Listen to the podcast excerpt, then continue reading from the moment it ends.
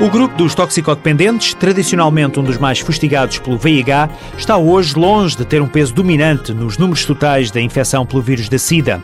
Em 2000, cerca de 14% dos toxicodependentes estavam infectados pelo VIH.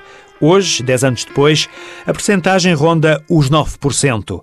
Para João Golão, presidente do Instituto da Droga e da Toxicodependência, a alteração dos hábitos de consumo é uma das explicações para este resultado. Temos cada vez menos pessoas a injetar, isto é um dado positivo, mas para além disso, a grande acessibilidade que existe hoje a material para, para injeção, a facilidade com que eles podem obter kits eh, com toda a parafernália utilizada no ato de injetar, é de facto uma medida de grande eh, de grande alcance.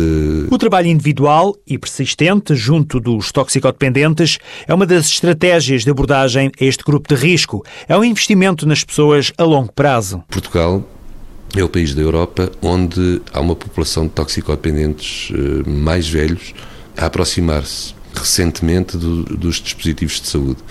Isto é um indício disso mesmo, de que não desistimos das pessoas e de que um dia elas acabam por aderir às medidas de tratamento que estão disponíveis. Os toxicodependentes morrem mais de sida do que a restante população infectada pelo VIH, mas a diferença entre os dois grupos não é muito acentuada.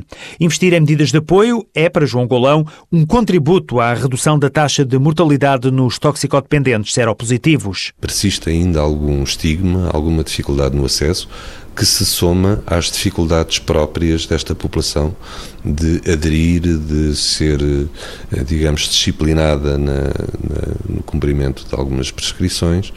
Eh, portanto, é uma população que necessita, de facto, um tratamento especial para que esta mortalidade possa diminuir. Para o presidente do Instituto da Droga e da Toxicodependência, é fundamental incentivar a adesão à terapêutica. É, antes de mais, uma questão de saúde individual, mas também coletiva. O diagnóstico do VIH-Sida na fase inicial da infecção faz toda a diferença. O teste, rápido e gratuito, está disponível nos centros de aconselhamento e detecção em todo o país. A Alerta SIDA, uma parceria TSF, Associação Portuguesa para o Estudo Clínico da SIDA, com o patrocínio Bristol Myers Squibb, Farmacêutica.